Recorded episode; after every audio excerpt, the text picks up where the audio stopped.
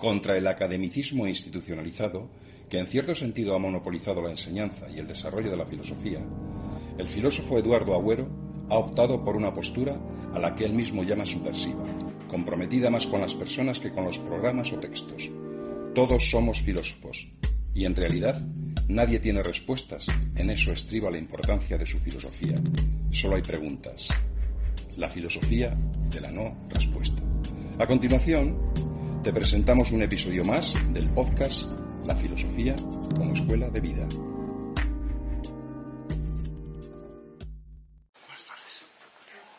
Ya sabéis que cuando en esta, en esta comida, en este banquete, donde ya han hablado del amor desde todos puntos de vista, como ha dicho Carlos, en un momento le preguntan a Sócrates, esto lo voy a abreviar, bueno, a ver, tú estás muy callado, ¿eh? ¿qué opinas tú sobre el amor? Ya sabéis muy bien que cuando en los diálogos de Platón habla Sócrates, está Platón detrás. Hay otros personajes también imaginarios y otros reales, pero eh, detrás, cuando hay el, personaje Sócrates es Platón. Entonces, Sócrates dice, bien, lo que yo sé, lo que yo sé del amor lo aprendí de una extranjera, de Mantinea, que se llama Diotima. Subrayo los extranjeros y de una señora. ¿eh? Las dos cosas son importantes. Y cuando yo me encuentro con Diotima, yo le pregunté, bueno, ¿qué es el amor para qué es el amor, Diotima? Y Diotima le dice, mira, te voy a contar una historia. No le contesta. Le dice, te voy a contar una historia. Y esto es lo que yo voy a leer ahora, que es breve. ¿eh?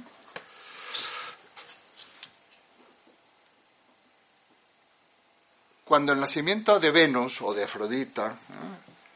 hubo entre los dioses un gran festín en el que se encontraban, entre otros, Poros, hijo de Metis. Después de la comida, Penía se puso a la puerta para mendigar algunos desperdicios. En este momento, Poros, embriagado con el néctar, porque aún no se hacía uso del vino, esto es muy curioso porque esto lo dice el propio Platón, salió de la sala y entró en el jardín de Júpiter o de Zeus, yo tengo otra traducción, donde el sueño no tardó en cerrar sus cargados ojos. Entonces Penía, estrechada por su estado de penuria, se propuso tener un hijo de Poros. Fue a acostarse con él y se hizo madre del amor. Por esta razón, el amor en realidad es eros, ¿no? Es eros, porque depende de las traducciones. Se hizo el compañero y servidor de Afrodita, porque fue concebido el mismo día en que ella nació además de que Eros ama naturalmente la belleza y Afrodita es bella. Y ahora, como hijo de Poros y de Penía, he aquí cuál fue su herencia. Por una parte, siempre pobre y lejos de ser bello y delicado, como se cree generalmente, es flaco, desasiado, sin calzado, sin domicilio, sin más lecho que la tierra, sin tener con qué cubrirse, durmiendo a la luna, junto a las puertas o en las calles, en fin, lo mismo que su madre está siempre peleando con la miseria. Pero por otra parte, según el natural de su padre, siempre está a la pista de lo que es bello y bueno. Es varonil, atrevido, perseverante, cazador hábil, ansioso de saber, siempre maquinando algún artificio, aprendiendo con facilidad, filosofando sin cesar, encantador, mago, sofista. Por naturaleza no es ni mortal ni inmortal, pero en un mismo día aparece floreciente y lleno de vida mientras está en la abundancia y después se extingue para volver a revivir a causa de la naturaleza paterna. Todo lo que adquiere lo disipa sin cesar, de suerte que nunca es rico ni pobre. Ocupa un término medio entre la sabiduría y la ignorancia, porque ningún Dios filosofa ni desea hacerse sabio, puesto que la sabiduría es aneja a la naturaleza divina y en general el que es sabio no filosofa. Lo mismo sucede con los ignorantes. Ninguno de ellos filosofa ni desea hacerse sabio, porque la ignorancia produce precisamente el pésimo efecto de persuadir, de persuadir a los que no son bellos ni buenos, ni sabios de que poseen estas cualidades, porque ninguno desea las cosas de que se quede provisto. Bueno, este es el relato, lo demás, lo... A ver, es muy interesante lo primero. Eh, ver, no voy a, por su, voy a, voy a explicarlo, yo sé que sabéis de esto, lo, lo habéis visto muchas veces. Bueno, lo primero que a mí me llamó siempre mucho la atención, un detalle casi técnico, es de que Sócrates reconoce en plena Grecia de la época, en plena Atenas de la época, que es una mujer y una extranjera la que le enseña lo que es el amor. O sea, mujer y extranjera. Extranjeros, los bárbaros, ¿eh? Eh, bueno, eran, eran ciudadanos, no eran ciudadanos atenienses, era gente de, digamos, con, les faltaban algunas cualidades. Y, y una mujer, la mujer, ya sabéis cuál es el papel de la mujer en Grecia, esto no vamos a entrar en ello. Cuando Sócrates le pregunta a Diotima qué es el amor, le va a contestar con una historia. Hago una pequeña observación también un poco técnica. Fijaos cómo es Platón.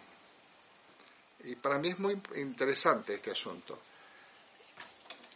Cuando Platón, para explicarnos lo que es el amor,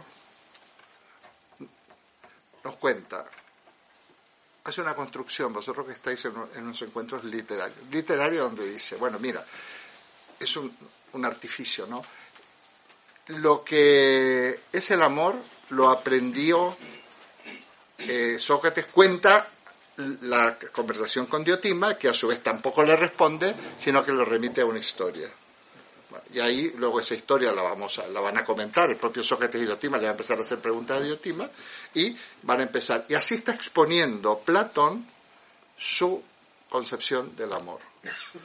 Me parece eso enormemente respetuoso con la audiencia, con el público, con los lectores, porque creas un escenario, eh, planteas unas cuestiones y que cada uno entienda lo que pueda. Eh, yo creo que es una manera increíble. aquí está la dialéctica platónica, el auténtico sentido de la dialéctica platónica. Él no dice, a ver, el amor es dos puntos, toman nota. No, él dice, mira, y cuenta esta historia.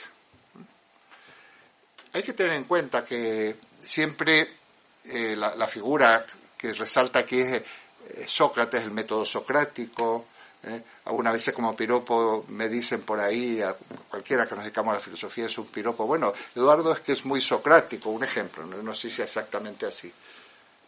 Bueno, habría que decir a lo mejor que es muy platónico, porque realmente es Platón.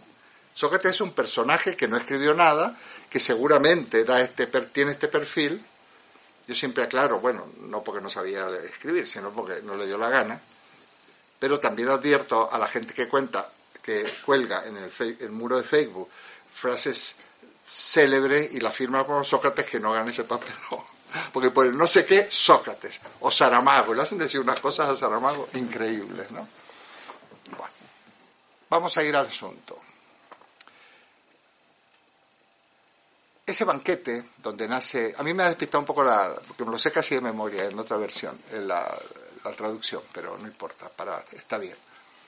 Sebo hace una gran fiesta porque ha nacido Afrodita, que es la diosa de la belleza, invita absolutamente a todos los dioses, menos a una, que es Penia o Penia, se puede decir de las dos maneras, porque es la diosa de la carencia, de la pobreza, es fea, sucia, harapienta, tiene todas las carencias, hay una que no tiene, ¿eh? es bastante lista, porque cuando entra a la fiesta y lo ve a poros allí, dice, mm, yo quiero tener un hijo de este. ¿Eh? De ahí viene la cuestión, quiero tener un hijo tuyo, que le dicen a los artistas. Entonces va, lo emborracha con néctar, y eso sí que es una nota a pie de página de Platón, porque en esa época no había vino, esto me parece genial. ¿eh? No había vino en aquellas épocas, que antiquísimas, mira que esto ya tiene años. Lo emborracha, ya se a su lado y tienen un hijo. Pero ahí no más las dos cosas, yacer y tener el hijo, porque como son dioses, no tienen que esperar. Entonces nace el mismo día que Afrodita, una habrá nacido por la mañana y la otra habrá nacido al mediodía o a la tarde. Y ahí nace Eros y por eso será eterno, dice, escudero y seguidor de Afrodita, continuo eh, eh, acompañante de Afrodita, dice, dice Platón y, y también eh, los comentarios posteriores. Muy bien, pero entonces le preguntará eh, Sócrates, bueno, y dime, eh, ¿cuál es la naturaleza de este Dios? Le pregunta a Diotima. Dice, bueno, mira, Eros, aquí vamos a hablar de Eros. Eros es hijo de Poros y de Penía, por lo tanto, ha heredado de su padre, Dios de la riqueza, Dios del recurso, ha heredado la capacidad de conseguir todo aquello que quiere. Tiene esa capacidad. Pero hay un problema, es hijo de Penía. Por lo tanto, está condenado a perder todo lo que consigue. No se puede atesorar. Tú lo consigues, lo disfrutas, lo tienes, lo, pero lo vas a perder. No lo guardes. ¿eh? Pero tampoco es un drama, porque no es una tragedia más bien, porque los dramas, esto es un drama, no una tragedia. Lo vas a poder, vas a poder conseguir consiguiendo lo que quieres gracias a la herencia paterna. Es muy interesante esta eh, dicotomía riqueza-pobreza, porque el amor es rico y es pobre. Luego vamos a buscar las distintas posibilidades de aplicación a las distintas realizaciones del amor.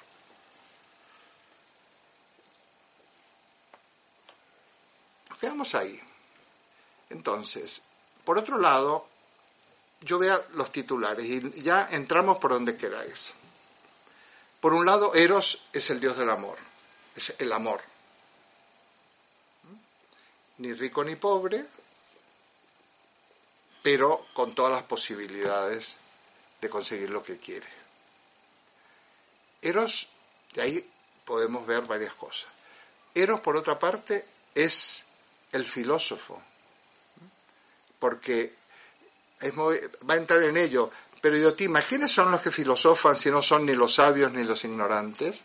Porque es el sabio no filosofa porque sabe o cree que y el ignorante como cree que sabe tampoco filosofa. O sea, no buscan ¿eh? la verdad uno porque cree que la tiene y el otro porque por lo mismo motivo en el fondo. Porque cree que no es necesario. Entonces, dice, los ignorantes tienen el, en el enojoso defecto, dice Platón, de creerse guapos, inteligentes y demás, cuando no son nada de eso, ¿no? Entonces, ese es el propio límite. Nadie busca lo que cree que tiene. Esta actitud que Aristóteles llamará admiración, es lo que no tenemos que perder nunca. No hay, no hay que perderlo jamás, porque cuando uno cree que está más allá del bien y del mal, que ya tiene todo, es cuando realmente caes en, el más absoluto de los, de la, del, digamos, del vacío, ¿no? Por otra parte, entonces Eros es el filósofo, el filósofo que necesita incesantemente buscar, hoy hablábamos un poco, un poquito, ¿eh? de este asunto, como el hombre es un buscador, el, ser, el filósofo es un, ser, es un buscador permanente, pero buscar porque lo que nos encontramos en la vida nos va a valer por una temporada. Yo voy a ir, eh, mi método no es demasiado lineal, voy como abriendo y lo voy a volver a plantear y voy, y voy cada vez entonces, cogiendo más elementos. No, no, no voy en una línea, voy, voy a ir volviendo. Pero Eros, aparte de ser el filósofo, para mí es el ser humano. Es el ser humano. El ser humano es esto, este hijo de la riqueza y de la pobreza, ese eterno buscador y sobre todo que no podemos atesorar absolutamente nada. Porque lo que consigamos va perder vigencia en poco tiempo. Que tú dices, bueno, pues he ganado, sacado una oposición, ah, qué bien que me siento. Bueno, perfecto, pero no vas a vivir toda la vida de la emoción de haber ganado una oposición. Tendrás que ponerte otras metas, ¿no? Ah, pues eh, eh, esto ya lo aplicaremos al amor, ¿eh? eso lo dejamos. Realmente no podemos guardar nada. Además, estamos siempre, tenemos que estar siempre tras la pista de algo. A mí me parece genial la caracterización del ser humano que hace Platón. Siempre tenemos que estar atrás la pista de algo. Tenemos que tener proyectos. ¿eh? Yo a veces termino una cosa y bueno, ¿y ahora en qué me meto? Porque yo quiero, me gusta meterme en líos. Y, yo creo que cuanto, em, mayor soy, más me gusta meterme en lío. Carlos me dijo, hablando de lo que voy a hablar ahora, sí, dice, pero ese es un amor adolescente, ¿no? Es un amor el de Romeo y Julieta, ¿te acuerdas? Y yo dije, caray, o sea que yo no he madurado. O sea que mi manera de amar es una manera adolescente, pero me sirvió muchísimo. Y no está mal, porque yo me comparaba, ya me he olvidado hasta de, la, obra en, sí, pero el personaje Ferdidur, que de Víctor Gombrowicz, es un personaje que no quiere adquirir la forma. Porque claro, adquirir la forma es fosilizarse. Y yo me identificaba mucho cuando leía aquello hace muchísimos años. Y efectivamente, mira tú, Carlos, por donde tenía, tenía razón. Pero ¿no será que el amor, en el fondo, en una de sus vertientes siempre es adolescente? A lo mejor. ¿eh? Y quizás no será que nos endurecemos o nos envejecemos cuando abandonamos esa manera de amar que podemos catalogar como adolescente. No lo sé. La respuesta. Eh, hablábamos de, Bueno, aquí hay un personaje eh, genial y no me considero para nada, hasta luego. No me considero para nada, pero para nada, ¿eh? Eh, conocedor del Quijote en términos serios. Yo me lo leí cuando estaba en el instituto, me costó mucho, luego lo he ido leyendo y luego leyendo trozos y de gente que incluso en los departamentos de filosofía se ha trabajado a Cervantes como el gran filósofo español de verdad. ¿no? Y, la, y, el Quijote como una obra eh, con un contenido filosófico muy grande, a pesar que yo digo, pero ojo, no nos vayamos muy lejos, porque no, no, no, no patinemos tanto, porque lo que está claro es que Cervantes no quiso escribir una obra filosófica, aunque haya mucha filosofía en esa obra. Pero es la figura de Dulcinea. No sé, ahí la dejo, porque necesitamos a veces que puede ser una mujer o puede ser otras cosas, como una dulcinea, y si no, nos la inventamos. Y a veces inventamos esa dulcinea o ese dulcineo ¿eh? Eh, en la persona que está con nosotros, pero que no tiene nada que ver con, la dulcinea que yo me he inventado. Entonces, me quedo ahí en la digresión esta de que el amor, yo me, lo tomé como propio, que yo fíjate con los años que tengo, y no he salido del amor adolescente. Bueno, vamos a ir ahora a la cuestión del amor. Eh, luego, por supuesto, podéis preguntar lo que queráis, que es donde yo me, muevo bastante bien, me encanta que me pregunten. Eh, el amor. Hay un amor estupendo. Ahora voy a descender muchísimo. Por ejemplo, la amistad esa amistad epicúrea, con, que es casi la única salida a, a una existencia plena en, en, comunidad. Que además estamos descubriendo, eh, yo estoy descubriendo, bueno, siempre lo estoy redescubriendo. Aquí en Tres Cantos, que yo he venido hace, no sé, creo dos años y pico que llevo, tengo un montón de amigos, pero un montón. ¿eh? eh y luego de ese montón de amigos hay como círculos, pues ya algunos con los que hemos interactuado más, pero, pero realmente es increíble lo, lo que ha ocurrido. Y además se han hecho amigos entre ellos.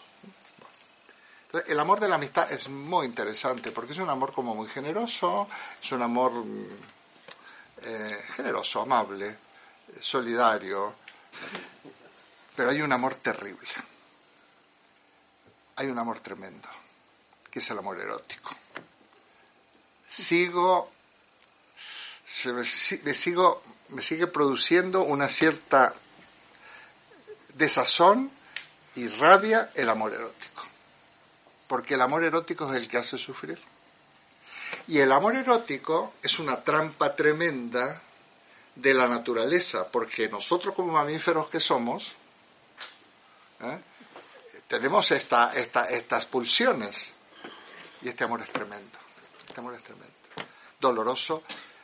Los problemas en la vida, hay dos tipos de problemas, nada más, más o menos. Uno son los problemas relacionados con el trabajo, el dinero, por muchos motivos, ¿no? Eh, el trabajo que no te gusta, los chicos y no tan chicos están en paro, eh, la penuria económica, el, temor a, a, que te falte el... Bueno, ahí hay un, un... Y el otro es, son los afectivos. Es verdad que podemos tener problemas en casa con nuestros padres, con nuestros hijos, pero el peor de todos es el amor erótico. Porque es un amor posesivo, es un amor posesivo, y no es amor, es enganche. ¿Por qué le llaman amor? Había aquella película si es solo sexo. Me parece el título genial. Pero déjate de tonterías. Ay, estoy fatal. ¿Sabes por qué estás mal? Porque te han dejado. Porque si hubiera sido tú el que te deja, el que deja no está tan mal. Porque cuando te dejan la otra persona, ¿eh? ya tiene, un, tiene unos motivos y además tiene la solución. Pero a ti te dejan y te quedas mal porque te falta aquello a lo cual eres adicto. O sea, el enganche sexual. Por eso es tan difícil. El enganche sexual, porque te dejan sin tu, sin tu cuota y por lo tanto ese, ese hundimiento es un síndrome de abstinencia. O sea, es un amor dependiente, es un amor... A ver, luego podemos matizar, ¿eh? ¿eh? es un amor en donde presentamos la peor cara, la peor cara. Ah, pues tú me haces eso, ahora te vas a enterar, ¿eh? Ahora sí, pues ya verás cómo esta noche me va a doler la cabeza. dice la señora, ya te vas a enterar. Porque no me vengas con tonterías. ¿eh? Y viceversa, hay muchas maneras. Es un amor interesado, es dialéctico, es polémico, ese tipo de amor tendrá algo que ver con el amor adolescente, Carlos, o, eh, el amor erótico, pero no tanto el, aquel tan biológico del reclamo de la especie, aunque esto es muy biológico, pero en otro sentido es como un deseo de meterse en el otro, pero es imposible, absolutamente imposible, ¿no? Es hasta doloroso, no, es verdaderamente, es una gran paradoja, creo yo yo creo que si hiciéramos una lista de trampas en las cuales estamos los seres humanos, hoy hablábamos de desaprender, esta sería una.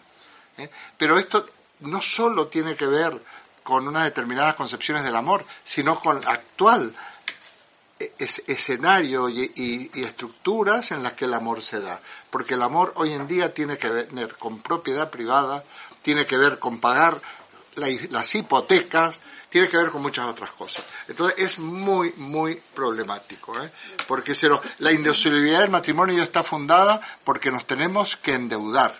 Y nos tenemos que endeudar porque con esas hipotecas que, los, que les dan a los jóvenes a 35 años, vamos a ser corderitos y vamos a agachar la cabeza en la empresa porque hay que pagar la hipoteca. Tenemos una visión tramposa de la vida y también porque nosotros vivimos, se podría aplicar el amor como si fuéramos a vivir siempre. Por eso me maravilla personas como Saramago, bueno, ya, y, las personas mayores, y hasta yo mismo me estoy maravillando de mí mismo, de que si uno hace cuentas te queda nada. Y sin embargo, tampoco te, carcome la angustia, ¿no? Te vas a dormir tan tranquilo porque te queda nada. ¿eh? A mí me queda nada. Ojalá que a vosotros mucho. Me comentaba el otro día alguien que, que una persona de nuestro grupo, muy, muy, muy inteligente, a ver, no sé tú qué piensas, Carmen, de que para él, eh, que algunos médicos consideran que eh, la muerte es casi un error y que estamos como programados para vivir por lo menos 200 años. Digo, qué, qué mala suerte, porque yo voy a vivir poquísimo en comparación a esas expectativas, porque ya no tengo vuelta atrás. Pero así todo, tampoco es una, tampoco pasa nada. Debemos tener algún mecanismo que nos hace como que nos vamos resignando. Pero buscamos absoluto. En una oportunidad que tiene que ver también, porque el amor romántico, no hemos hablado del amor romántico, hemos hablado y no hemos hablado. Eh, una vez me, me preguntan, bueno, pero usted eh, es un romántico o algo así, me dijeron, o tú eres un romántico. Le digo, bueno, mira, si ser romántico quiere decir que yo busco absolutos que no existen, soy un romántico. Yo busco absoluto, pero sé de antemano que no existen. Bueno, pero entonces que está, estás mal. No, no. Yo busco absoluto, pero sabiendo que no existen. Pero en ese, en ese esfuerzo, en ese camino hacia el absoluto, mm, bueno, me voy realizando. Pero no existen, ¿eh? No Hoy lo decía, yo lo siento mucho, le digo, pero esto se termina, de manera sencilla de, mm, no hay nada más, no hay otras posibilidades, no hay una segunda oportunidad, no hay una segunda vida. Y bueno, y aquí estamos. Ya que ya nos gustaría, pero por suerte tenemos algo que nos hace vivir, que a veces por suerte, que nos hace vivir como si fuéramos a vivir siempre. ¿eh? A veces es dramático eso, o, trágico más que A veces es duro, porque hay gente que, que, que, tiene permanentemente ese sentimiento de, de, la finitud. Bueno, otro tema importante, ¿no? La enfermedad. Eh, cuando Saramago dice que le falta tiempo es porque Saramago ha experimentado la, el sentimiento de la finitud. Y eso pasa en algunas situaciones, en la enfermedad. La enfermedad te hace tomar conciencia de la finitud. Porque si no, pero es, es un baño de realidad muy interesante también, muy, muy interesante. Porque, porque ojalá me quedara lo de Saramago.